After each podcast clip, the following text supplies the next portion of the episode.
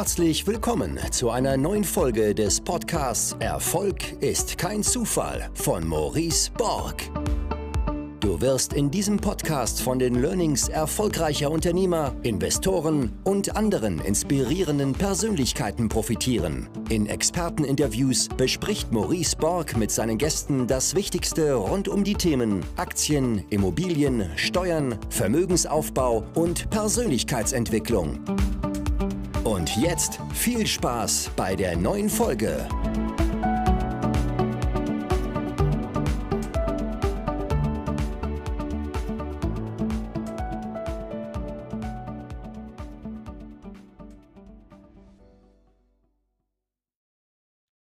Herzlich willkommen zu einer neuen Folge des Podcasts Erfolg ist kein Zufall. Heute mit Florian Heyer, den ich jetzt besser auf unserer Mastermind-Reise kennengelernt habe. Er ist schon eine Weile bei mir im Netzwerk von die wichtigste Stunde auch.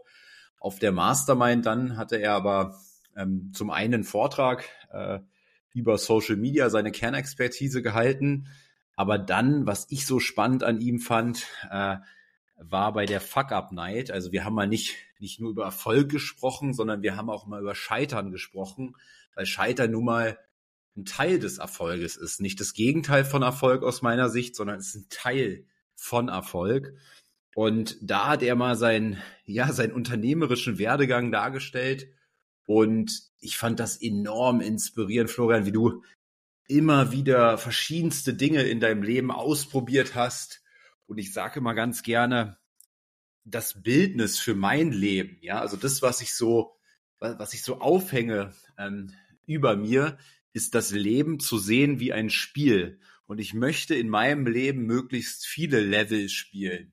Und für mich wäre es eine Horrorvorstellung, das Leben so zu führen, wie es wahrscheinlich viele Menschen die letzten 50 Jahre in unserer Gesellschaft getan haben, dass sie irgendwie mit 16 eine Ausbildung gemacht haben, dann waren sie mit, mit 18 fertig mit ihrem, mit ihrem Lehrberuf oder was und dann haben sie 50 Jahre oder 45 Jahre diesen, diesen einen Beruf durchgeführt. Das wäre für mich so, als wenn ich nur in einem Computerspiel ein, ein Level gespielt hätte, ja. Und ich mag diese unterschiedlichen Level spielen und das hat mich total inspiriert an deiner Geschichte.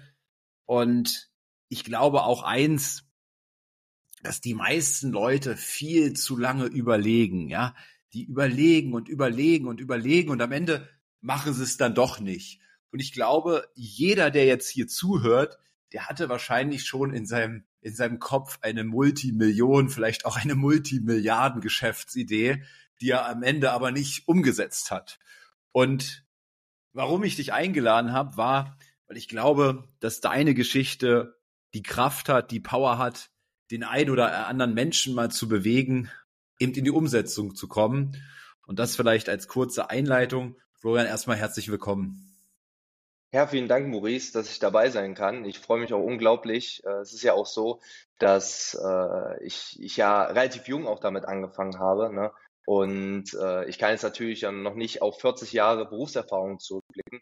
Aber ich glaube, wir haben da schon einige lustige Sachen gemacht, die waren erfolgreich oder auch weniger erfolgreich. Aber ja, das gehört halt eben auch dazu. Ne?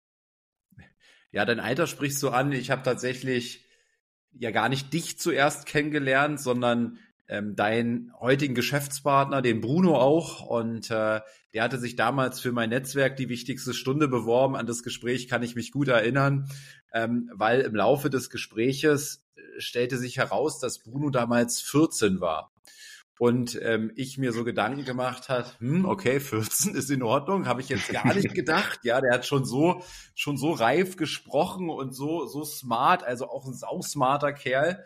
Und dann dachte ich mir aber, naja, wie, wie stellt er sich das denn vor mit der Rechnung? Wie will der denn die Rechnung bezahlen, ja, mit 14? Und dann sagte er zu mir, du Maurice, mach dir mal keine Sorgen, ich bin seit Jahren Unternehmer. Und das war wahrscheinlich der coolste Satz, den ich in meinem Leben von einem 14-Jährigen gehört habe, ja. Ähm, in seiner, ich glaube, damals noch relativ hohen Stimme, ja. Ähm, und da meinte ich, wie Unternehmer?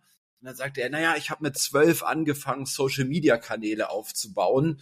Und ja, in Deutschland ist es auch enorm schwierig, ähm, wenn du minderjährig bist, quasi unternehmerisch aktiv zu werden. Ich glaube, deswegen hat seine Oma damals dann eine UG auf, auf, auf, aufgemacht, ja, weil, weil er hätte den Weg der, der Klage gehen müssen. Also du kannst es wohl schon, aber enorm, enorm schwierig einfach. Und das fand ich schon sehr inspirierend. Wie ging denn dein Weg los? Wann hast du denn deine ersten unter, unternehmerischen Schritte unternommen? Naja, die, die ersten richtigen Schritte, sage ich mal, waren bei mir so mit 15, 16. Also ich hatte vorher, vielleicht äh, um das noch zu sagen, ich hatte vorher oder früher, da war ich so 14 Jahre, da hatte ich einen YouTube-Kanal gemacht und da habe ich so ja, Gaming-Videos hochgeladen. Also ich habe mein Lieblingsspiel Minecraft damals gespielt und habe das dann geschnitten und hochgeladen. Und irgendwann habe ich halt mich dafür interessiert, okay, wie, wie kann man jetzt schneller Abonnenten da aufbauen? Und dann habe ich angefangen, so Tutorials quasi ähm, aufzunehmen. Das lief dann halt eben so, dass, dass ich gesagt habe, ja, das ist der schnellste Weg, um 100 Abonnenten in 30 Tagen zu generieren auf YouTube damals. Und daraus ist dann alles so Stück für Stück entstanden. Also das war so der erste Punkt, wo ich mich für Marketing interessiert habe. Und ähm, der zweite Schritt letztendlich, wo es dann so ein bisschen unternehmerisch war, das war aber alles noch, sage ich mal, auf einem absoluten Spaß-Level-Niveau, wie auch immer, war dann, als wir einen YouTube-Management quasi, das hatte ich dann mit 15 so angefangen. Das bedeutet also, wir haben YouTuber äh, betreut und haben denen quasi Produktplatzierungen besorgt. Ne? Also da haben wir Firmen angesprochen per Mail oder per Telefon und haben gesagt, ey, hier, äh, wir haben eine tolle Werbekooperation mit einem Influencer, wäre das nicht für euch interessant? Und haben die halt so ein bisschen gemanagt und dann mit dem Wissen, wie man schneller auch Abonnenten aufbauen kann, das habe ich halt eben damals vermittelt. Es war dann aber so, die ersten richtigen Schritte, die habe ich dann äh, mit Ende 16 Jahren gemacht. Und äh, da ist es so gewesen, du hast gerade angesprochen, prinzipiell gibt es halt in Deutschland die Möglichkeit, ähm, dass du quasi über das Familiengericht, bevor du 18 wirst, schon die Möglichkeit hast, äh, ja, ein Gewerbe zu gründen.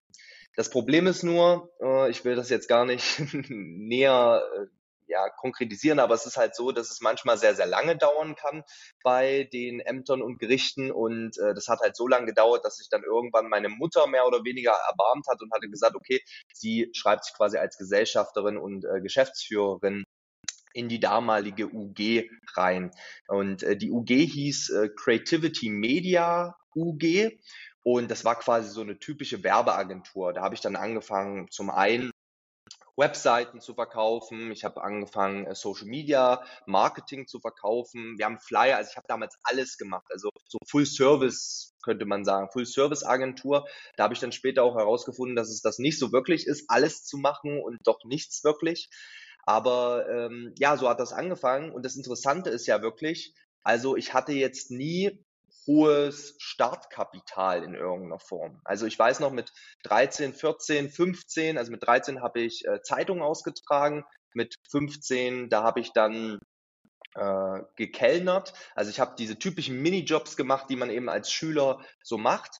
Und äh, 2019, da bin ich dann gerade 17 geworden, da hatte ich dann äh, beim Thüringer Gründer Ideenpreis mitgemacht und den hatte ich dann eben auch gewonnen. Und da gab es dann 1000 Euro Preisgeld und wenn ich mir überlege, 1000 Euro, das war für mich als Schüler damals, war das ein Haufen Geld. Also so als Vergleich, ich habe pro Monat, ich glaube, 92 Euro mit Zeitung austragen verbracht und ich habe dafür bestimmt 20 oder weiß gar nicht, so 30 Stunden, 20 bis 30 Stunden halt für gearbeitet, für 92 Euro damals. Das war, 1000 Euro waren ein Haufen Geld. Und das war quasi sozusagen, ja, das Geld, was ich dann benutzt habe, um die UG zu gründen, also Notarkosten und ähm, alles zu bezahlen. Und dann habe ich eben angefangen mit einer Dienstleistung, die jetzt nicht viel Startkapital einfach brauchte. Ne? Und das war halt eben die Werbeagentur, weil du kannst ja Webseiten quasi mit deiner eigenen Manpower erstellen und äh, Social Media Marketing ja auch. Also das war halt ein gutes Modell, um da halt anzufangen. Ja, und das war dann auch so ein bisschen die Zeit. Ich habe da meine ersten Kunden äh, gewonnen. Das war auch ganz lustig. Da habe ich dann mit kalter Quise angefangen. Ich hatte ja, also ich hatte so einen hohen Puls, glaube ich, hatte ich noch nie in meinem Leben gehabt, als ich das das erste Mal gemacht habe. Äh, also das war schon wirklich, das war schon wirklich immens. Und das war auch die Zeit, wo ich Bruno kennengelernt habe. Und das Interessante ist ja bei Bruno und mir, wir sind auf die gleiche Schule, also aufs gleiche Gymnasium gegangen. Und äh, er war zum damaligen Zeitpunkt, ich weiß gar nicht, zwölf oder dreizehn Jahre alt. Er hatte noch so eine richtige Kinderstimme, also noch keinen Stimmbruch gehabt und hat er wirklich sehr kindlich noch äh, gesprochen. Aber ich wusste, er hat damals mit dem Kanal, mit dem Instagram-Account die Aktionäre gestartet. Vielleicht kennen ja einige von denen, die jetzt hier zuhören, den Account. Ähm, und das war somit der erste Finanz- oder Aktien-Account, den es überhaupt auf Instagram gab. Also das war damals noch überhaupt nicht so groß, wie das heute ist. Heute gibt es ja extrem viele ähm, Finfluencer oder eben auch solche Aktien- und Börsen-Accounts, aber das war so mit einer der ersten. Und wir mussten damals in der, Schu in der Schule mussten wir das Börsenspiel der Sparkasse quasi mitmachen. Ja, das war ich war in der 11. Klasse, glaube ich, und da war das eben so, im Leistungskurs Wirtschaft Recht musste man das machen. Und da habe ich dann Bruno gefragt, ey Bruno, ich habe gesehen, du machst die Aktionäre, wollen wir das vielleicht zusammen machen? Dann hat halt damals der 17-jährige Florian und der 12- oder 13-jährige Bruno bei dem Börsenspiel mitgemacht und wir sind dann eben auch bundesweit da auf Platz 1 gekommen. Das war auch ganz, ganz lustig. Und das waren quasi so, so die erste Begegnung, wo wir angefangen haben zu arbeiten. Und äh, dann dachten wir uns, ey, das hat ja eigentlich ganz gut geklappt. Lass uns doch jetzt mal noch ein bisschen mehr machen, mal ein bisschen was versuchen. Und das Coole war auch, also wir wohnen ja in einer relativ kleinen Stadt äh, im, in Thüringen mit so 18.000, 19.000 Einwohnern. Ich habe mir dann mit 17 mein erstes Büro angemietet. Das Interessante ist wirklich 65 Quadratmeter kosten dort 200 70 Euro kalt waren das. Ja, also Wahnsinn, wie, wie die Mietpreise da waren. Deswegen war das auch nicht so ein großes Ding. Und da haben wir uns so ein richtig klasse Büro da halt hergerichtet. Und ähm, das war auch so die Zeit, wo ich, sage ich mal, das erste Mal so Geld wirklich verdient habe. Also gutes Geld, wo man sagen kann, okay, das, das hat eine Relevanz.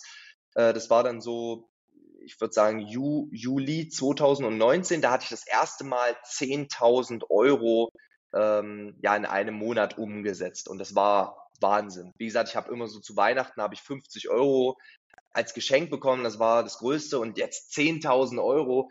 Also das, das, das war Wahnsinn. Ne? Und das war dann auch so die Zeit, da habe ich dann Höhenflüge bekommen. Also das erste Mal. Also da dachte ich, boah, ich bin jetzt der krasseste und ähm, ne, ich bin, wie gesagt, noch zur Schule gegangen und da hat man dann auch mal sich gefragt, naja, warum geht man ja eigentlich noch hin? Ne? Man könnte ja jetzt äh, Kunden anrufen und man verdient deutlich mehr als die Lehrer. So, ne? Also ich war da schon ein bisschen sehr, sehr äh, übertrieben war das Ganze. Und letztendlich habe ich mir dann von diesen 10.000 Euro, weil ich hatte ja keine Ausgaben, also ich hatte keinerlei Kosten, weil ich alles selbst gemacht habe, vielleicht so 100 Euro im Monat. Ja, dachte ich mir natürlich, jetzt wo ich Unternehmer bin, brauche ich äh, natürlich auch eine Rolex. Ne? Und dann habe ich mir die äh, Rolex Submariner damals gekauft, mehr oder weniger zum Listenpreis. Und äh, ja, sollte sich herausstellen, dass das eines der dümmsten Entscheidungen war, quasi das Geld, was man gleich hat, dann in irgendwie eine äh, Uhr zu äh, stecken, weil irgendwann kamen ja auch Steuern und äh, die musste man ja dann auch noch bezahlen. Äh, aber ich habe mich halt cool gefühlt. Ne? Ich meine, das war schon krass so. Äh, ich habe die ja auch bis heute noch. Für mich hat die auch einen sehr großen Wert, weil die zum einen natürlich so ein bisschen das Scheitern und dieses dämliche Denken von damals eben widerspiegelt. Zum anderen ist es ein tolles Andenken, weil ich die Zeit echt klasse fand. Und ja, da hatte ich mir halt eben diese Uhr gekauft, was eigentlich komplett dämlich war. Ne? Und äh, dann habe ich angefangen mit Bruno quasi so die ersten Unternehmungen zu treffen. Es war dann so, ich hatte dann auch, als ich 18 geworden bin, genau an meinem Geburtstag, habe ich die Higher Investment Holding gegründet, weil ich dachte, okay, jetzt wo ich eine Rolex habe, brauche ich natürlich auch das dementsprechende Firmenkonstrukt. Ne? Und dann dachte ich mir, okay, gründe gründ ich mal eine Holding-Gesellschaft. So, die gibt's auch bis heute noch. Äh, ich wollte halt damals, ich habe mir so gedacht, okay, wenn ich irgendwann mal 30, 40 bin, dann schreibe ich ein Buch und kann dann in meine Biografie schreiben, ja, die High Investment Holding wurde genau an meinem 18. Geburtstag gegründet. Ähm, wie gesagt, es war so die Zeit komplette Höhenflüge und so. Äh, es hat mich auch Haufen Geld gekostet. Ne? Jeder, der so ähm, Kapitalgesellschaften hat, weiß ja, die kosten auch ein bisschen was im Jahr. Und äh, die, die, die Firma hatte zu dem Zeitpunkt, wie gesagt, so 10.000 Euro im Monat halt Umsatz gemacht. Also vollkommen dämlich, da über eine Holdinggesellschaft halt eben zu sprechen. Und dann hatte ich mir so ein Schild für das Büro angefertigt. Da stand dann eben Higher Investment Holding. Und äh, da drunter stand dann Chief Executive Officer Florian Heyer. und äh, das Lustige ist, mein Vater, der ähm, hat bei der Bank gearbeitet und seine Kollegen haben ihm dann gesagt, hier, dein Sohn, ne, der hat da jetzt so ein Schild und haben sich so ein bisschen drüber lustig gemacht. Und mein Vater hat das erst viel später herausbekommen. Er hat mir dann zu Hause so, sag mal, hast du einen Knall? Wie kann es denn sein, dass du dir hier so ein Schild hinhängst? Und war schon, also im Nachgang ist es schon ganz lustig so. Dass, ich weiß auch nicht, wie ich damals drauf gekommen bin. Ne? Und dann habe ich angefangen mit Bruno quasi das erste, die erste Unternehmung richtig zu gestalten. Und das war zum damaligen Zeitpunkt war das äh, Fadex. Also Fadex war eine Frauenfitness-Modemarke und wir haben immer mal über dieses ganze Thema Dropshipping einiges gehört und dachten, ey, das ist doch eine coole Idee, lass uns das auch mal probieren. Und da haben wir uns einen Namen ausgedacht, Fadex, und haben dann dazu eben auf AliExpress quasi so Yoga-Suit, so Frauen-Fitness, Leggings und sowas eben rausgesucht für sechs Euro und haben dann einen Online-Shop gebaut. Wie gesagt, ich habe mir dieses ganze Wissen immer über Bücher, Online-Seminare, Kurse, Coachings angeeignet, was da für Geld auch reingegangen ist, ist Wahnsinn. Also, weil wir haben ja das nicht als Ausbildung oder Studium in irgendeiner Form gemacht. Und dann habe ich die Website, den Online-Shop gemacht und letztendlich war es dann halt so, dass wir für 6 Euro eingekauft haben, für 75 Euro die Leggings verkauft haben. Und das hat am Anfang noch nicht so wirklich funktioniert. Ne? Äh, wir haben über Instagram einen Account gehabt, wo wir das vermarktet haben, aber es wollte niemand kaufen. Und dann kam ich auf die Idee, lass doch einfach so ein Multilevel-Marketing-System quasi aufsetzen, wo man am Anfang so ein Influencer-Paket kaufen musste. Und da haben wir dann so Frauen, die so 300, 400, 500 Abonnenten hatten, haben wir dann angeschrieben, so nach dem Motto, ey, lass, äh, willst du Influencer bei uns werden? Ne? Du, du kannst halt eben äh, dann dich als offiziellen Werbepartner darstellen und so weiter und so fort. Und da gab es ein Paket für ich glaube, 50 Euro, 80 Euro und 150 Euro, also drei Pakete, wo man unterschiedliche Sachen bekommen hat, also Leggings und sonstige Vorteile. Und dann haben wir auch wirklich, das hat wunderbar funktioniert, Bruno mit seinen 13 Jahren die ganze Zeit am Handy, ne, hat dort äh, irgendwelche Leute akquiriert und ich habe halt eben den Online-Shop und, und das Marketing und die Videos aufgenommen. Und das lief echt gut. Und da dachten wir uns dann, ey, jetzt wo das schon so gut läuft, wo wir so einen guten Umsatz hier generieren, lass uns doch Minijobber anstellen. Und das war dann so die Zeit, wo wir ähm, dann wirklich in unserem 65 Quadratmeter Büro haben wir 20 Leute eingeladen, die sind alle auf unsere Schule gegangen. Ja, das waren alles Leute eben in unserem Alter ungefähr, die halt einen Minijob gesucht haben, weil man kann sich vielleicht vorstellen, in einer Stadt mit 18.000 Einwohnern gibt es nicht so viele Jobmöglichkeiten. Und dann saßen wir dort mit 20 Minijobbern, ich und Bruno, ne, wie gesagt, Bruno 13 Jahre, standen da vorne an unserem Fernseher, wir hatten so einen Präsentationsfernseher und haben quasi wie in so Vertriebsfilmen so, ja, wir schaffen das und jetzt müssen wir mal Gas geben, Umsatz, Umsatz, Umsatz, so ungefähr lief das und haben dann 20 Minijobber eingestellt. Wie gesagt, ich war zu dem Zeitpunkt dann schon 18, Bruno war 13, 14. Also äh, das war halt für uns eine, eine Marke. Ne? So, ich meine, es waren Minijobber trotzdem, aber die waren alle halt angemeldet. Ne? Und da dachten wir uns, na gut, jetzt 65 Quadratmeter, 22 Leute insgesamt. Ne? Da hat ja jeder drei Quadratmeter oder sowas. Jetzt brauchen wir natürlich ein größeres Bürogebäude. Und neben uns gab es einen direkt neben unserem alten Büro gab es quasi noch ein Bürogebäude. Das hatte 250 Quadratmeter oder so. Riesenteil, mehrstöckig, also zwei, zwei Stockwerke gewesen. Und dann haben wir äh, dort angerufen und haben einen Termin gemacht vor Ort. Und wir standen dann vor dem Gebäude bei dem Termin und uns hat eigentlich keiner wahrgenommen so richtig. Ne? Also die Immobilienmaklerin kam und wir warten neben der und denken so, hä, warum spricht ihr uns nicht an? Dann habe ich die angesprochen und ja, ach so, ihr wollt das hat uns beäugt und naja, dann sind wir da rein, haben uns das angeguckt und haben gesagt, okay, das nehmen wir. Ja, und dann haben wir das halt eben angemietet. Ne? Dann hatten wir insgesamt über 300 Quadratmeter Bürofläche. und äh, ja, letztendlich haben wir dann die ganzen Minijobber da reingesetzt.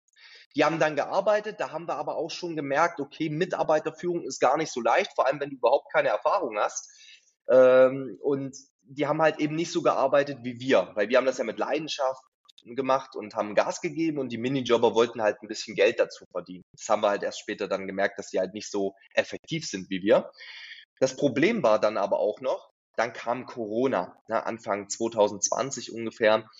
Und äh, ja, die Sachen, die wir bei AliExpress bestellt haben, diese ganzen Yoga-Suits, wurden halt nicht geliefert an die Kunden. Die haben sich dann alle aufgeregt, wo bleibt denn das?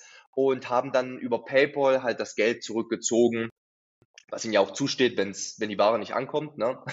Und ja, wir haben das ganze Geld dann quasi wieder verloren. Wir haben natürlich das Geld, was wir teilweise schon hatten, wieder reinvestiert in Werbeanzeigen und so. Natürlich auch in die Bürofläche und, und die Minijobber. Ja, und letztendlich ist das Ganze dann mehr oder weniger krachen gegangen. Also, was heißt krachen gegangen? Wir haben dann halt alle wieder raushauen müssen, haben das größere Büro halt wieder gekündigt und äh, ja, dann waren wir wieder in unserem kleinen Büro zu zweit. Ja, also das war so, sage ich mal, die erste, erste Unternehmung dahingehend. Und eine kurze Zeit später hatte ich dann ähm, nochmal gedacht, okay, ich versuche es mal anders. Und da habe ich Honorus dann angefangen. Honorus war quasi meine eigene Modemarke und ich wollte da so ein bisschen, ja, wie vergleichbar wie Versace oder Gucci, wollte ich so eine Luxus-Modemarke irgendwie machen. Und das Ganze habe ich diesmal in äh, Litauen so Print-on-Demand-mäßig gemacht. Das heißt also, ich habe die Designs geliefert und immer wenn jemand bestellt hat, wurde das gedruckt und wurde zu ihm geschickt. Habe ich aber auch gemerkt, das hat nicht wirklich gut geklappt, weil äh, ja die Qualität halt einfach äh, für eine Hose, die 270 Euro kostet, halt einfach viel zu schlecht war. Und äh, ja, dann dann haben wir das quasi, habe ich das auch wieder eingestampft. Ne? Und äh, die dritte Online-Shop-Idee, das war dann Cork Care. Da war die Idee so ein bisschen dahinter, okay, für jedes verkaufte Armband, das war so Korkschmuck, also ne, ein Armband aus Kork, für jedes verkaufte Armband pflanzen wir einen Baum. Also so, ne, da wollten wir quasi ein umweltfreundliches Unternehmen quasi damit sein. Und äh, ich habe gehört von einem Bekannten, ja, in Italien kaufen die das. Und dann habe ich so Werbeanzeigen nur nach Italien quasi geschalten, habe auf Fiverr jemanden besorgt, der mir meine deutschen Texte ins Italienische übersetzt. Ob das gestimmt hat, wusste ich nicht. Ich habe es einfach gemacht und geschalten dann. Ja, und letztendlich war es dann halt so, dass die Leute aus Italien das gekauft haben. Problem war halt hier nur, die hat auch, es hat auch nicht so richtig funktioniert. War immer plus minus null. Man darf auch nicht vergessen, ich hatte ja auch nicht 10, 20, 30.000 Euro Werbebudget. Äh, ich habe da immer, was ich, fünf oder zehn Euro pro Tag habe ich halt geschalten und da kam halt nicht wirklich was bei rum. Ja, und dann ist das halt eben dementsprechend auch gescheitert, diese dritte Online-Shop-Idee. Ja. Und äh, da dachte ich mir schon, das muss ich auch an der Stelle erwähnen, wir haben immer wieder was ausprobiert und dachten uns, ach Mann, wir machen das jetzt schon so lange, ne, sagt ein 18- und ein 14-Jähriger, wir machen das jetzt schon so lange und es funktioniert hier nichts. Wir, wir verdienen kein Geld, es ist alles immer nur so, Geld bekommen wir rein, das geben wir wieder aus und am Ende kommt nichts bei rum. Und während dieser Zeit habe ich mich immer extrem für dieses Thema Kommunikation und Rhetorik halt interessiert und habe nebenbei den Instagram-Account Mr. Rhetorik ähm, quasi aufgebaut. Ja, der hat ähm, jetzt zum aktuellen Zeitpunkt hat er so um die 140.000 Abonnenten und das war dann eigentlich mehr oder weniger so das erste erfolgreiche Projekt. Ja, also das habe ich eigentlich nebenbei aus Leidenschaft und, und, und Spaß gemacht. Und das ging, wurde aber immer besser. Ne? Ich hatte dann 20, 30, 40, 50, 60.000 Abonnenten. Und dann dachte ich mir, okay, jetzt habe ich 60.000 Abonnenten. Jetzt muss ich doch das mal irgendwie monetarisieren. Da kann man doch bestimmt auch Geld mit verdienen. Und das Interessante war, dass viele Leute, bestimmt fünf bis zehn Leute am Tag mich nach Buchempfehlungen gefragt haben für das Thema Kommunikation und Rhetorik. Und dann dachte ich mir, okay, ich kann natürlich Empfehlungen für Bücher geben, aber viel geiler wäre es doch, wenn ich mein eigenes Buch schreibe und das den Leuten dann empfehle, weil dann kann ich natürlich meine eigenen Einflüsse halt mitgeben. Also gesagt und getan, ich mache Bruno eine Sprachnachricht. Bruno, hi, wie wär's denn, wenn wir jetzt einfach in einem Monat mal ein Buch schreiben und das dann veröffentlichen? Bruno, ne, mit seinen, ich glaube, dann war er schon 15, sagt so, ja, ja, lass machen. Ne? Also so ist diese Idee entstanden. Lass, lass machen. Und dann haben wir uns hingesetzt, haben uns ein Datum gesetzt, okay, in circa einem Monat, ich glaube, es war ein Monat und einer Woche oder so, ist der Release-Termin, wo das Buch rauskommt und an die Leute verschickt wird. Natürlich haben wir direkt am ersten Tag dann Werbung gemacht. Ne? Du kannst es jetzt vorbestellen und so weiter, was natürlich ziemlich blöd war, weil äh, ja, wir haben nicht damit gerechnet, dass das so viel Arbeit ist, ein Buch zu schreiben, das korrigieren zu lassen. dann eine Versandfirma zu finden und es dann letztendlich noch zu verschicken. Drucken, gedruckt werden muss ja auch noch. Und dann habe ich mich hingesetzt. Ich habe ja währenddessen habe ich in Lüneburg Wirtschaftsrecht studiert, also ich war Student äh, zu der Zeit und habe nebenbei ta Tag und Nacht eigentlich nur das Buch geschrieben. Da habe ich auch das Studium sehr stark vernachlässigt für diese Idee und habe das Buch geschrieben, schlagfertig mit den richtigen Worten erfolgreich kontern. So. Und Tag und Nacht geschrieben und dann war es fertig. Bruno hatte zu dem Zeitpunkt den zweiten Teil geschrieben und nicht den ersten. Und Bruno schickt mir dann irgendwann halt seinen Teil. Ich gucke mir den so an, lese den mir so durch und denke mir so, hast du das oder ein Grundschüler geschrieben? Weil es war wirklich nicht gut. Und dann dachte ich mir, scheiße, Mann, was mache ich jetzt? Und dann habe ich mich halt einfach dazu entschieden, quasi den zweiten Teil auch noch selbst zu schreiben. Und äh, haben das dann korrigieren lassen von Bekannten. Und letztendlich war es dann so, jetzt braucht man ja noch eine Firma, die das Ganze verschickt. Da haben wir uns aber dann dagegen entschieden, weil äh, ja, das war uns ein bisschen finanziell zu gefährlich. Die wollten einen Fixbetrag dafür noch haben. Und dann haben wir es drucken lassen. Und da war natürlich auch die Entscheidung, wie viel lässt man da jetzt drucken? Druckt man jetzt 1000, 2000, 5000, 10.000? Naja, und wie man vielleicht so ein bisschen auch an dem Podcast jetzt gerade merkt, wir haben natürlich immer groß gedacht, haben gedacht, naja, 10.000, das, das kriegen wir doch innerhalb von ein, zwei Monaten kriegen wir das doch verkauft. Ne? So haben wir gedacht. 60.000 Abonnenten, wie gesagt, zu dem Zeitpunkt. Davon kauft doch bestimmt ein Sechstel mein Buch. Äh, so war zumindest die Denkweise. So. Und ich hatte zu dem Zeitpunkt eine 40 Quadratmeter Studenten Einzimmerwohnung und habe dann die ganzen Bücher dorthin bestellt. Und dann weiß ich noch, dann kam dieser LKW an und hat palettenweise diese Bücher abgeladen. Und ich dachte mir, ach du Heilige, wo soll ich diese 10.000 Bücher denn unterbringen? Ich habe überhaupt nicht gewusst, dass das so viele dann letztendlich sind. Also man kann es ja schon mal, also es war schwer vorstellbar, was, wie, wie viel sind 10.000 Bücher. Und dann weiß ich noch, habe ich an dem Tag von früh bis spät diese Bücher in meine Einzimmerwohnung hochgeschleppt. Zweite Etage, und ich hatte auch keine Freunde dort in irgendeiner Form gehabt, weil ich halt 500 Kilometer entfernt äh, gewohnt habe. Und dann habe ich den ganzen Tag nur diese, diese, diese Bücher hochgeschleppt. Und es war auch so, dass dann der Vermieter angerufen hat, ja, Herr Heyer, äh, wir haben hier von anderen äh, Mietern mitbekommen, dass da Haufen Bücher stehen. Das ist aber heute noch alles weg, oder? Ja, ja, ja, ja. Und naja, da musste ich halt bis in die Nacht diese Bücher hochschleppen. Und dann war es letztendlich so, überall in dieser Wohnung standen diese Bücher rum. Ich konnte nicht mehr richtig laufen. Äh, selbst auf meiner meiner einen Betthälfte, wo sonst meine Freundin lag, äh, habe ich diese Buchkartons hochgestapelt. Also ich habe quasi wirklich nur einen kleinen Schlafplatz gehabt und ansonsten äh, gab es keine großen äh, Möglichkeiten dort zu, zu gehen. Ne? War schon, war schon, war schon wirklich Wahnsinn. Ne? Und dann saß ich wirklich, habe ich das veröffentlicht an dem Tag und innerhalb der ersten zwei, drei Stunden haben wir 30 Bücher verkauft und ich dachte mir, na toll, jetzt haben wir hier 10.000 Bücher rumstehen und ich habe 30 Grad verkauft. Also komplett falsche Vorstellungen gehabt und letztendlich hat man dann das Marketing halt noch ein bisschen verbessert und hat dann eben doch über den Zeitraum das verkauft. Also wir sind jetzt so bei 7500 Büchern mittlerweile, die wir halt eben verkauft haben davon jetzt über die letzten eineinhalb Jahre äh, ungefähr oder zwei Jahre. Ähm, also wir haben es dann doch eben gut geschafft, die weiterhin zu verkaufen. Aber äh, es war schon Wahnsinn. Ich saß dann da und immer in den Großbrief rein, habe das zugeklebt und bin dann zur Poststation, die war 200 Meter entfernt und die haben es dann natürlich irgendwann aufgeregt. Ja, sie können nicht jeden Tag mit 200 ähm, Großbriefen hier ankommen. Da hat die mich noch gefragt, ja, sind da nur Dokumente drin, weil man darf in Großbriefen wohl nur Dokumente verschicken. Ich so, ja, ja, natürlich, nur, nur Dokumente. Und irgendwann haben die gesagt, nee, äh, das können wir jetzt hier nicht weitermachen. Äh, es kommt immer ein, ein DHL-Auto quasi zu Ihnen, was das dann eben mitnimmt. Ja, und dann war es letztendlich so, dann habe ich noch Kommunikationstrainings angeboten als Coaching. Das hat auch wunderbar funktioniert dann.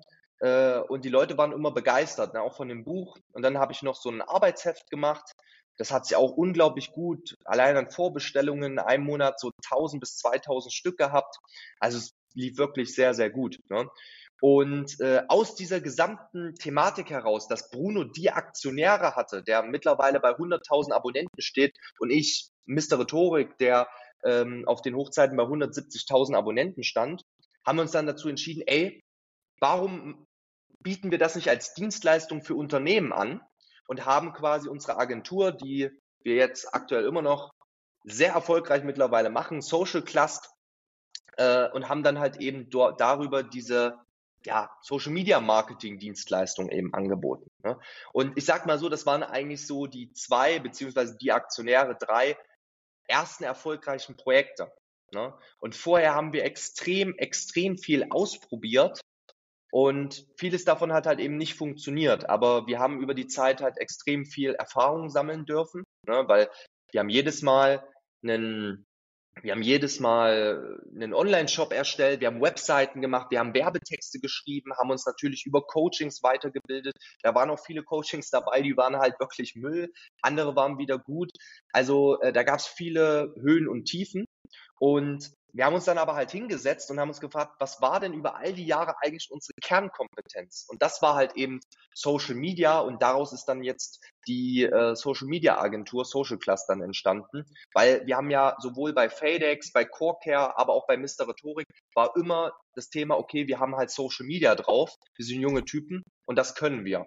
Und äh, ja, so ist quasi nach mehr als sechs Jahren oder sowas dann sag mal so, nach vier Jahren kamen die ersten erfolgreichen Projekte. Vorher war alles mehr oder weniger Lehrgeld zahlen, probieren. Ja, und es war eine äh, extrem, extrem coole Zeit. Ja, das so als in, in Kurzform mal, mal erläutert. ja.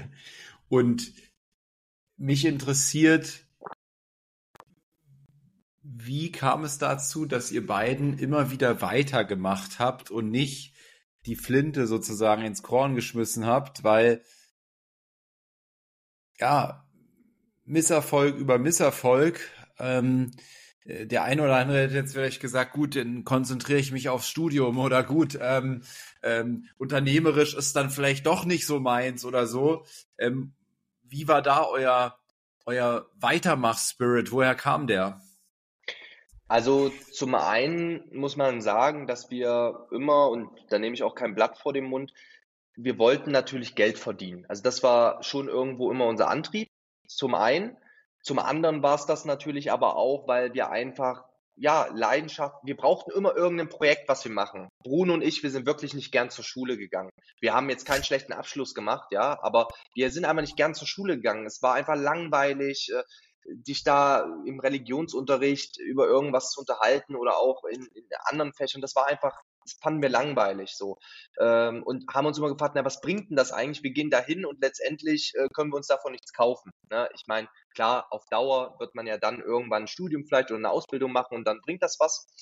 Ähm, wir brauchten also irgendein Projekt. Und zum anderen, was natürlich schon, glaube ich, eine große Rolle gespielt hat, war zu dem Zeitpunkt, wir mussten kein Geld verdienen. Wir mussten es nicht. Unsere Miete, unser Essen, das haben ja unsere Eltern bezahlt. Und deswegen war quasi all das Geld, was wir verdient haben, das war so Zusatzgeld. Und wenn es nicht geklappt hat, dann hat es halt nicht geklappt. Dann hatten wir aber keine Existenzängste. Wie soll ich jetzt meine Miete bezahlen? Wie soll ich äh, mich ernähren? Ich muss natürlich dazu sagen, gerade 2020, nachdem ich mir auch die teure Uhr gekauft habe und diese ganzen Minijobber dort eingestellt habe, muss ich schon sagen, hatten, hatten wir schon finanzielle Probleme, echt starke. Also ich habe dann quasi, ich hatte zum 18. Geburtstag von meinem Vater ein bisschen Geld bekommen, so ein Aktiendepot, das habe ich komplett quasi ja, in die Firma investiert und habe die Schulden damit bezahlt. Also ich habe auch echt viel Mist gebaut, das muss man einfach so sagen. Aber ich hatte halt nie Angst, dass ich morgen auf der Straße bin oder morgen kein Geld mehr für Essen habe. Und das spielt, glaube ich, schon eine gewisse Rolle, äh, warum wir dann halt immer weitergemacht haben. Und wir haben uns halt gesagt, naja, gut, es ist noch kein Meister vom Himmel gefallen.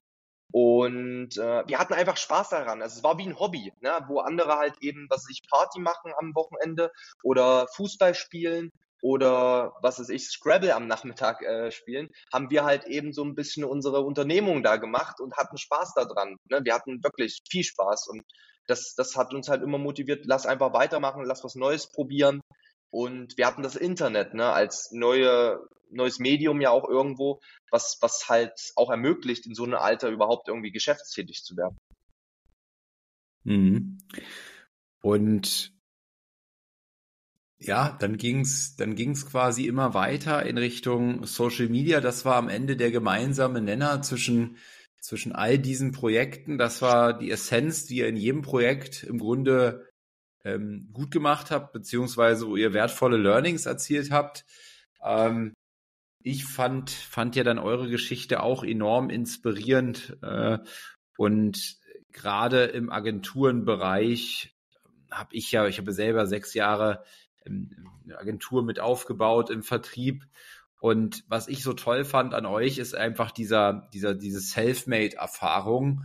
Und ihr habt mir im Social Media Bereich auch weitergeholfen und ich habe euch jetzt schon ähm, ja auch den einen oder anderen weiterempfohlen, unter anderem auch Philipp Semmelroth. Ähm, ich glaube, der ist mal bei euch eingestiegen mit mit 2.000, 3.000 Followern. Ich glaube, jetzt hat er irgendwie 17.000, 18.000. Ich kenne seine aktuelle Zahl gar nicht, aber habe nur gesehen, ähm, wie das eben auch rapide nach oben ging bei ihm.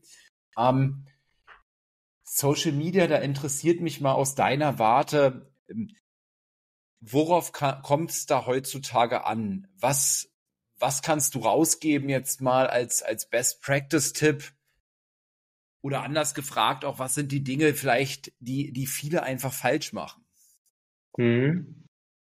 Also, es ist so, dass meistens, und das ist auch so ein Learning eigentlich aus der ganzen Zeit, die absolut klaren Dinge immer auf der Hand liegen, was du machen musst.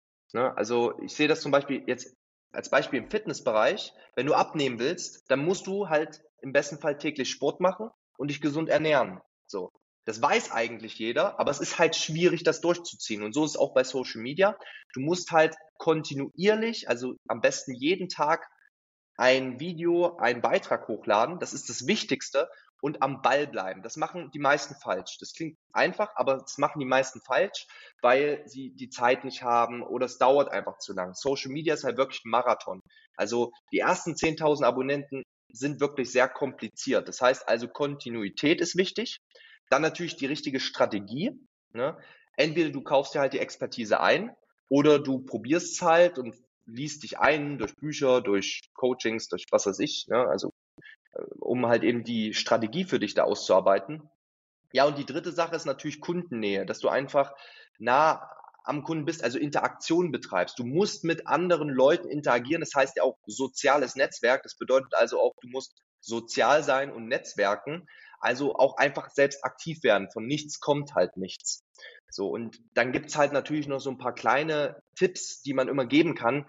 Ähm, viele denken ja immer Social Media, ja gut, da lade ich mal eben einen Beitrag hoch, ne, das mache ich halt mal einmal pro Tag, das ist es halt nicht. Also wie gesagt, äh, wir ähm, äh, verbrauchen da den ganzen Tag halt eben für und könnten noch viel mehr machen, weil es ist halt sehr, sehr umfangreich, dieses ganze Thema.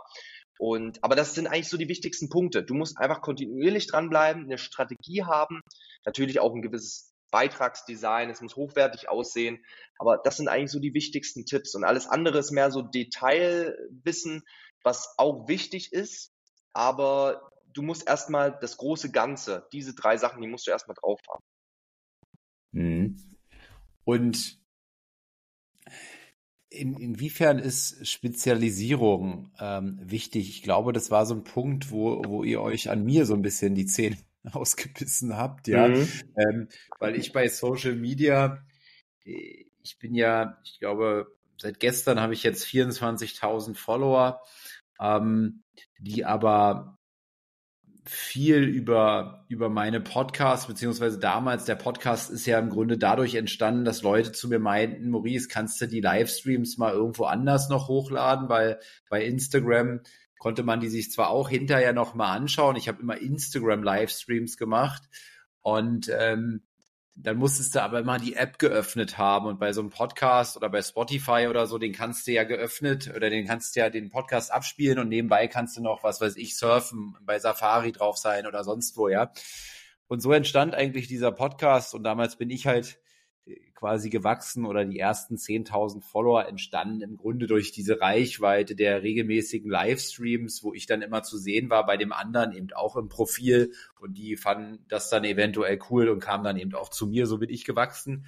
Aber in meinem Profil an sich habe ich ja ursprünglich sehr viel mit Büchern gemacht, also Buchbeiträge, welche Bücher finde ich gut. Ich habe bis zu zwei Bücher die Woche gelesen und dann, das mache ich auch heute noch, dass man sozusagen in meinen Stories ähm, jeden Tag das Beste aus den aktuellen Büchern, die ich lese, mitlesen kann, ähm, so dass man, will mal sagen, ähm, zumindestens ein bisschen was jeden Tag liest. Dafür ist mein Account da. Aber dann fing es eben irgendwann an, dass ich auch über, über aktuelle Themen, die mich beschäftigen, äh, kommuniziert habe. Also zum Beispiel über welche Aktien kaufe ich so, darüber berichte ich in meinem Instagram-Profil. Dann inzwischen habe ich 68 äh, Immobilien bzw. Wohneinheiten oder Wohn- und Geschäftseinheiten, sind auch ein paar Geschäftseinheiten, Gewerbeeinheiten drin. Darüber berichtige, berichte ich, was kaufe ich da, was kaufe ich nicht. Dann meine unternehmerischen Erfahrungen stelle ich da, äh, sehr transparent, alles im, zum Thema Geld. Da will ich so ein bisschen ähm, Vorsteher für sein, dass man im Bereich Finanzen auch offen drüber reden kann, dass man Zahlen auch aufdecken kann, ohne dass die Welt untergeht, ja. Ähm, das mache ich ein Stück weit. Dann das Thema Mindset ist, liegt mir am Herzen, Persönlichkeitsentwicklung liegt mir am Herzen, da Leute zu inspirieren. Und das alles in allem siehst du, siehst du nicht als Erfolgskonzept, ähm, weil der Algorithmus, so verstehe ich dich, dann nicht genau versteht, worum es geht. Also mhm. sozusagen Learning aus meinem Case ist eigentlich noch mehr Spezialisierung. Mhm. Ja, also ich persönlich glaube, dass, also Positionierung ist extrem wichtig, ja, das, das schon mal vorab. Es ist, gerade für Social Media haben wir einfach gemerkt, wenn du halt eine klare Positionierung hast, dann gibst du dem Algorithmus ja immer wieder die gleichen Impulse und sagst, pass auf, rank mich beim Thema Immobilien, beim Thema Finanzen, beim Thema Aktien, beim Thema Liebe ein oder so. Wenn du jetzt aber viele Sachen gleichzeitig machst, dann abonnieren dich ja Leute. Einige abonnieren dich, weil du Aktien machst, einige, weil du das Thema Beziehung machst, einige, weil du das Thema Liebe machst, einige, weil so. Dann gibt's also immer Leute, die liken nur diese Posts, es gibt Leute, die liken nur diese Posts und es gibt Leute, die liken nur diesen Post, weil die sich halt nur dafür interessieren. Und dadurch hast du halt eine aus meiner Sicht geringere Interaktionsrate, die dann wieder etwas negativ für den Algorithmus ist. Es funktioniert ja trotzdem, das sieht man ja bei dir, aber es funktioniert aus meiner Sicht deutlich, deutlich langsamer. Also das ist definitiv so. Also ich kann noch sehen bei Mr. Rhetorik, auch bei anderen Kundenaccounts, die wir gemacht haben, da sind wir wir haben eine Kundin, die hat innerhalb von einem, eineinhalb Jahr, hat die von 0 auf 100.000 Abonnenten haben wir die hochbekommen, aber halt auch nur, weil die sich extrem spezialisiert hat. Und es ist natürlich dann auch meistens nochmal einfacher, diese Produkte dann zu verkaufen, weil die halt genau wissen, okay, die ist ja Expertin für dieses Thema. Also ich erkläre dieses Thema Positionierung auch immer so, wenn du jetzt eine, eine gute Pizza, eine gute italienische Pizza essen willst und du hast die Wahl zwischen Restaurante Luigi der halt eben sich auf Pasta und Pizza spezialisiert hat, oder Restaurant Max, wo es noch Döner, Sushi und alles andere gibt, dann wählst du im Normalfall Restaurante Luigi, weil du hast im Kopf, okay, der hat sein Handwerk dort sehr stark spezialisiert, der hat das verfeinert, perfektioniert und jemand, der alles macht, naja, da ist immer so ein bisschen kompliziert, wie kann denn der dann die beste Pizza machen?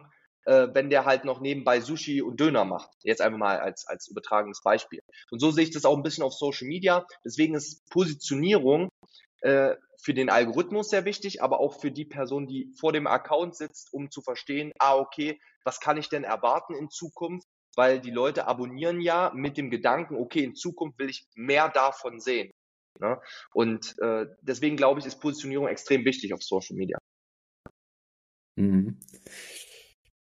Dann interessiert mich mal deine Meinung dazu. Ich sehe das ja oft, äh, dass, dass, dass, dass Leute sagen, ach Maurice, du hast so ein tolles Leben und was du dir da aufgebaut hast, auch ähm, durch Social Media. Ich habe zwar nicht, ähm, ich habe zwar nicht 100.000 Follower, aber mit den Followern, die ich da gefunden habe, äh, die ich da begeistern konnte, Da sind so tolle ähm, Dinge draus entstanden. Mein Netzwerk ist draus entstanden. Die wichtigste Stunde, auch das Reisekonzept, wo du ja auch teilgenommen hast jetzt mal, ähm, ist draus entstanden. Und insgesamt, ähm, ich weiß, weiß gar nicht, was ich für einen Umsatz jetzt Jahresumsatz dieses Jahr mache, aber wahrscheinlich irgendwas 600.000, 700.000, 550, irgendwo so in der Drehe wird es liegen. Ich weiß es nicht exakt, deswegen nagelt mich bitte nicht fest. Ähm, und dann sagen viele so, ach, das ist ja so ein, so ein, so ein easy life, ja. Ähm, wenn man mal meine Handyzeit sieht, dann steht da drauf neuneinhalb Stunden am Tag, neuneinhalb fucking Stunden am Tag. Man muss dazu sagen, ich bin auch ein Junkie. Ich habe auch, ich habe auch noch keine gute Struktur. Das ist sicherlich ein wichtiges Thema, da auch ähm, viel, viel mehr Struktur ähm, reinzubringen, bringen, um nicht Opfer des, des Dings dann irgendwann auch zu werden. Ähm, ich glaube aber auf der anderen Seite, das ist sozusagen Fluch und Segen zugleich, ja. Nur weil ich auch diesen Einsatz, diese Leidenschaft, hast du vorhin bei euch auch beschrieben, ne? Warum ist Mr. Rhetorik, warum ist die Aktionäre so zum Erfolg geworden? weil es da eben zwei Leute gab, die eben mit voller Passion drauf waren. Das waren eben nicht, ähm, das waren eben nicht 520 Euro Jobber, ähm, die irgendwie den Auftrag hatten, da was zu posten, sondern das waren Menschen, die eben mit voller Passion drauf waren.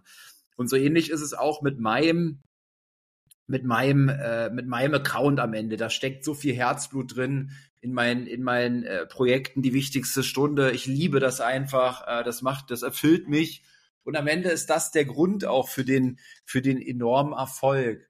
Und ich habe letztens mit, mit Immogame gesprochen, den Tobi, und der hatte mir einen Artikel geschickt, ich glaube, es war aus dem Handelsblatt, dass selbst bei, dass selbst bei C-Level-Positionen in Deutschland, also bei DAX-Unternehmen, geschaut wird, wie viel Reichweite haben die, die entsprechenden Bewerber, die für so ein C-Level-Position in den großen Vorständen in diesem Land ähm, ähm, in Frage kommen. Das heißt, selbst heutzutage ist Reichweite, Social Media Reichweite, selbst im, in, im Angestelltenverhältnis in diesen Top-Jobs, ich glaube, du kannst nirgendwo so viele viel verdienen wie in, in DAX-Vorständen, sage ich mal, ja, als Angestellter. Da ist das auch schon ein Kriterium. Das heißt, ich glaube, es kommt keiner drum herum, sich mit dem Thema Social Media und Reichweite heutzutage zu beschäftigen, der wirklich selbst als Angestellter ähm, ganz hoch hinaus will. Aber meine Frage rührt so ein bisschen daher, was glaubst du, jetzt mal erstmal ohne, ohne eure Unterstützung, also wenn man das self-made machen will, eine Social Media Präsenz und da erfolgreich sein will, was muss man tun und wie viel Zeit ist dafür notwendig? Mhm. Also erstmal ist es so, ich finde Social Media auch aus dem Aspekt unglaublich interessant, weil ähm, ja, du, du kannst dich halt damit relativ gut selbstständig auch machen. Ne? Das auch nochmal als, als Nebenbei-Aspekt einfach, ne? weil du kannst halt direkt mit Leuten, die du nicht kennst, interagieren. Äh, Zeittechnisch ist das immer sehr schwierig zu sagen. Es kommt natürlich auch darauf an, wie erfahren bist du, wie gut bist du. Ja, hast du zum Beispiel im Thema Grafikdesign, hast du da Ahnung, Videoschnitt, äh, bist du da erfahren oder nicht? Ähm, also da musst du interagieren jeden Tag, also bei anderen liken, kommentieren, Nachrichten schreiben. Also da kommt schon einiges zusammen. Ich würde mal sagen, das ist quasi wie ein, wie ein, wie ein großer Nebenjob dann, äh, neben deiner Haupttätigkeit. Also da können bestimmt pro Tag, ja, ich würde jetzt einmal im Schnitt vielleicht vier Stunden sagen. Es kommt, wie gesagt, sehr, sehr individuell auf deine Situation an. Aber vier Stunden pro Tag, denke ich schon, müsstest du investieren, damit das Hand und Fuß hat und auf Dauer auch erfolgreich werden kann. Und wie gesagt, diese vier Stunden musst du nicht nur die nächsten zwei Wochen aufwenden, sondern du hast es bei Maurice gesehen, auch bei meinem Kanal Mr. Rhetorik. Maurice macht das ja auch nicht erst seit, seit fünf Monaten, ne, auch nicht erst seit einem Jahr. Das dauert alles seine Zeit, bis man an eben so eine Stelle dann kommt, wo es dann richtig, richtig Spaß macht. Also du musst das dann schon dauerhaft durchhalten können oder du suchst ja, halt, wie gesagt, Hilfe. Ne? Aber ich denke mal, so vier Stunden ist realistisch. Naja, also ich habe es äh, ich mache es wahrscheinlich seit fünf Jahren.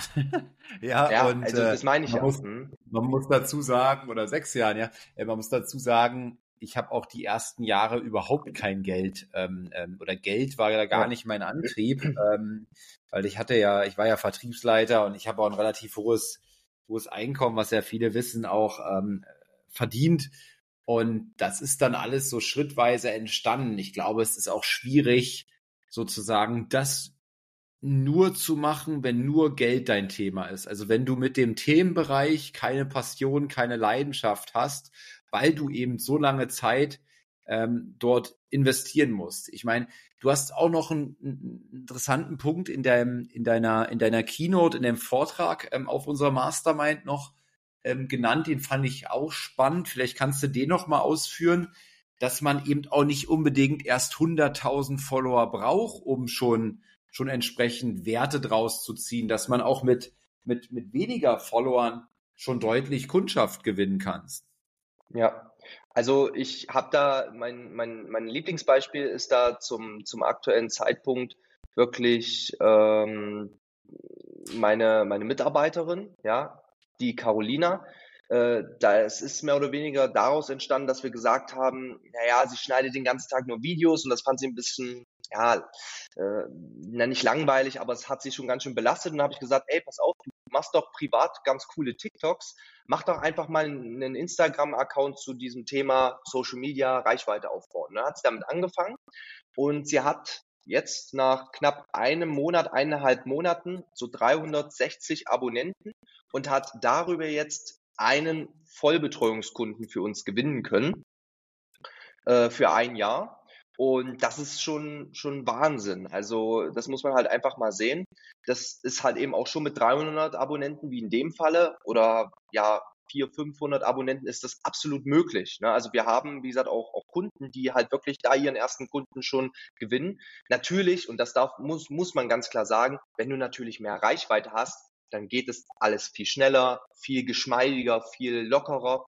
Aber du kannst schon auch mit 300 Abonnenten oder wie in dem Fall 360 Abonnenten kannst du Kunden gewinnen, die auch nicht nur bereit sind, sage ich mal, 10 Euro auszugeben, sondern auch mal ein paar tausend Euro jetzt als Beispiel. Äh, und das ist natürlich schon, wo man sagen muss, okay, gut, ich muss jetzt nicht fünf Jahre warten, bis ich den ersten, bis ich den ersten Kunden gewinnen kann. Also das ist halt eben auch eine Sache. Wenn man da die richtige Strategie hat, funktioniert das halt eben auch schon mit 300, 400, 500 Abonnenten.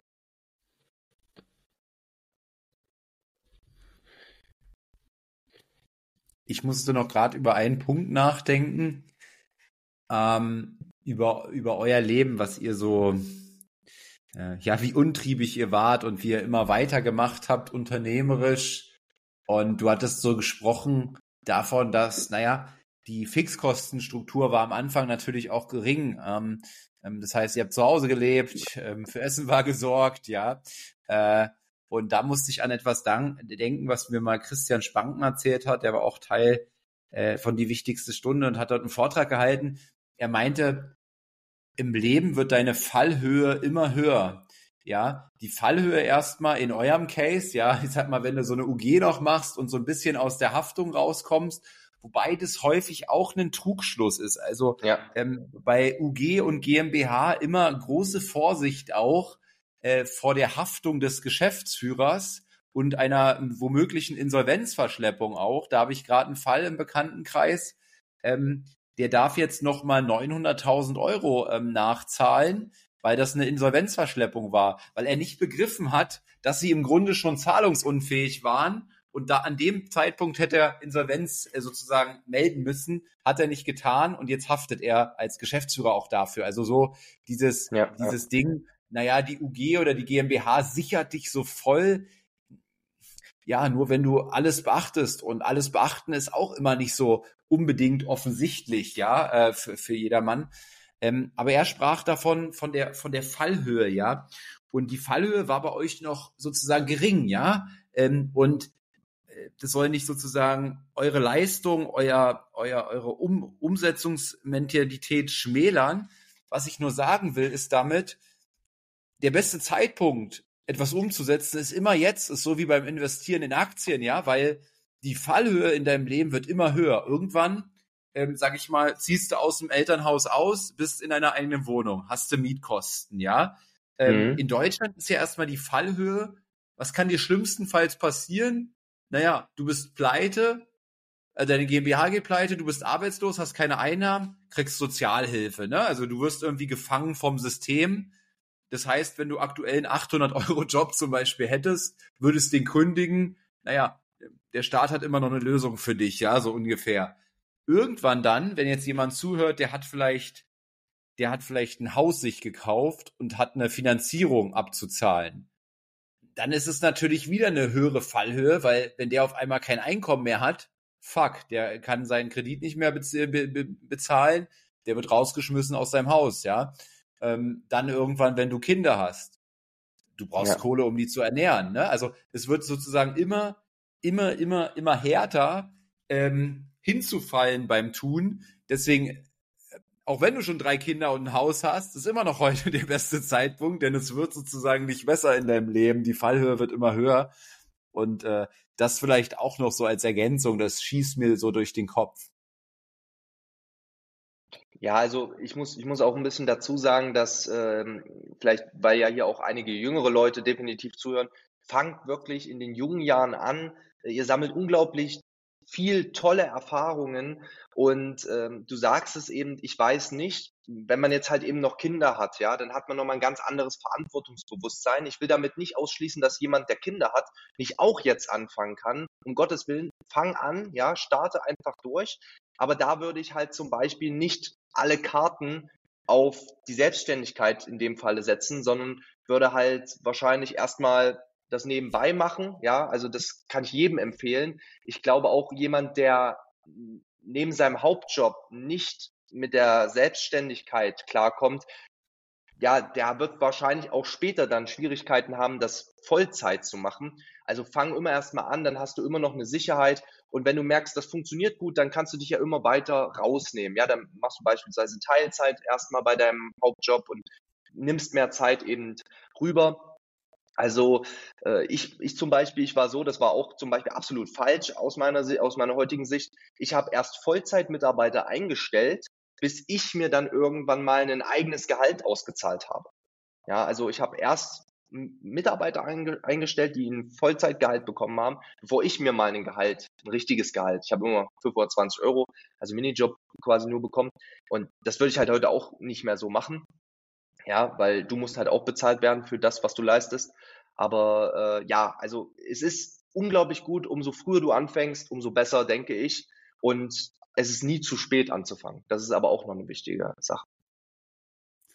Ich würde sogar noch extremer ausdrücken, bezahl dich immer zuerst. Äh, äh, das, das muss immer gewährleistet sein und dann alles andere, weil am Ende, ähm, ja, ist es ja auch dann unser, äh, un, unsere, unsere Unternehmung, ja. Ähm, und da würde ich schon einen, einen großen Fokus auch, auch, auch drauf setzen, dass das, dass das gegeben ist.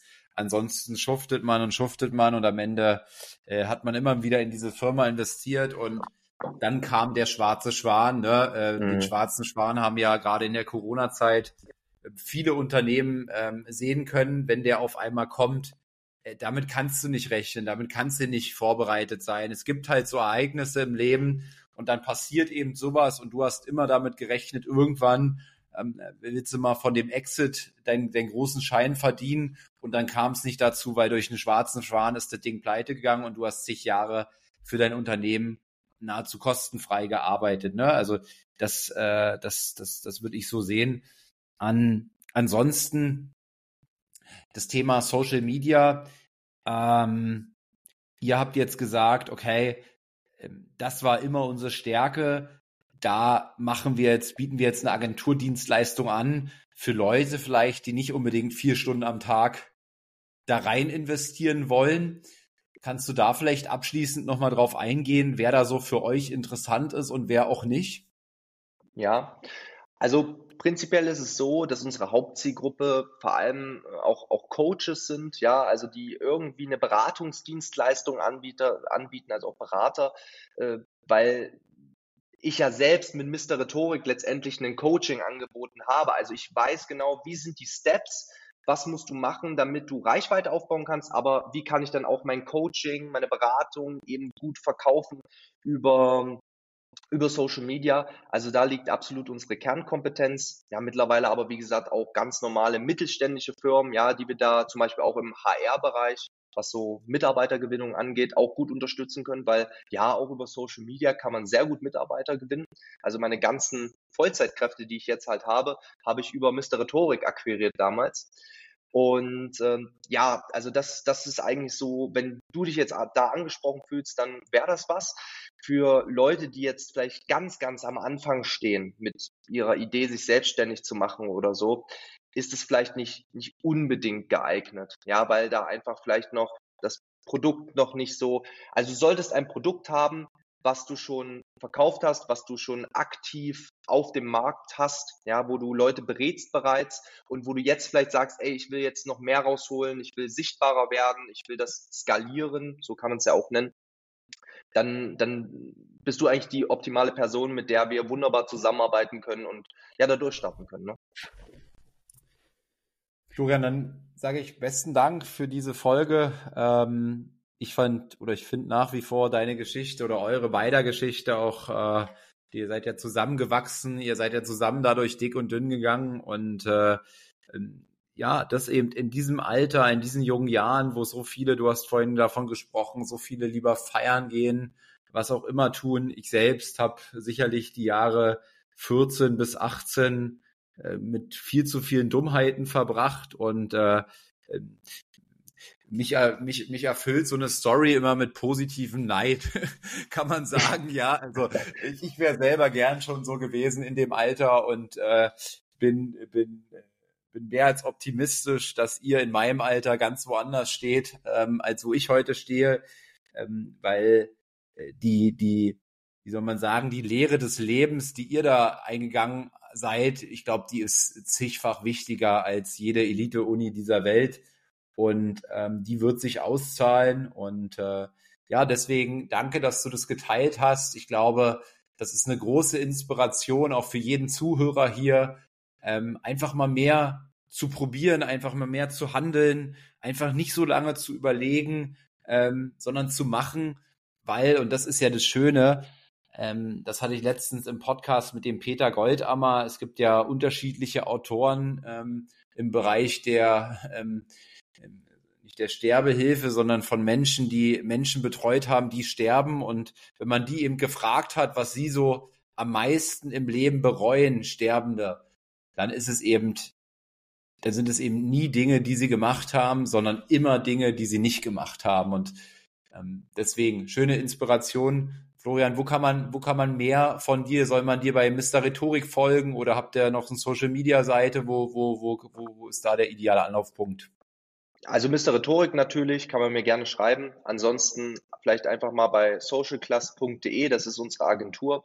Wer sich mehr für dieses Thema Social Media interessiert, ja, äh, da einfach gerne mal drauf schauen. Also es gibt da gute Möglichkeiten, um zu schreiben. Wie gesagt, Instagram ist da super. Mr.Rhetorik eigentlich die beste Variante. Also vielen Dank auch nochmal, Maurice, ja, dass äh, ich mit dabei sein durfte.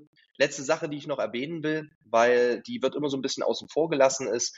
Äh, du musst halt auch Leute kennenlernen, weil Leute können dich auch unglaublich voranbringen. Die haben mehr Erfahrung als du, gerade wenn du jung bist. Und äh, dir dann irgendwie ein Netzwerk zu suchen, wie in dem Falle jetzt, ich bin ja auch bei die wichtigste Stunde, das hat mir schon weitergeholfen, weil man dort einfach Leute kennengelernt hat, die, die einem auf verschiedensten Gebieten halt weiterhelfen konnten. Und äh, deswegen will ich das an der Stelle nochmal sagen, das ist sicherlich auch nochmal so ein Nebeneffekt, den du brauchst, weil Netzwerk ist schon wichtig und ich glaube, dass vernachlässigen viele. Ich habe es nämlich damals gemacht. ja, vielen Dank, Florian. Äh, was haben wir heute? 20. September. Äh, am 1.10. nehmen wir wieder ähm, neue Leute bei mir auf bei die wichtigste Stunde. Da der Appell auch an jeden, sich mal die Webseite anzugucken. Es ist mein absolutes Herzensprojekt von den Dingen, die ich so betreibe.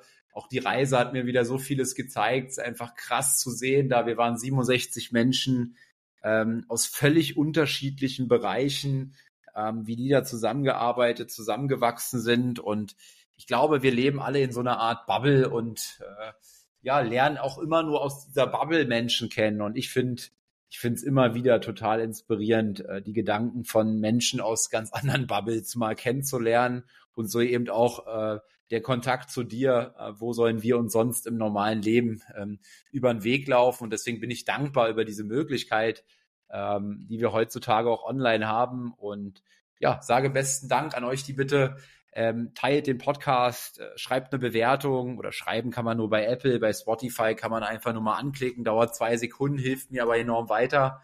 Und ansonsten bis zur nächsten Folge. Ciao. Ciao. Das war eine weitere Folge des Podcasts Erfolg ist kein Zufall von Maurice Borg. Bitte nimm dir eine Minute und unterstütze uns mit einer Bewertung. Folge Maurice Borg bei Instagram und profitiere von seinen täglichen Buchausschnitten aus den besten Büchern unserer Zeit. Sein Profilname ist mb-maurice-borg.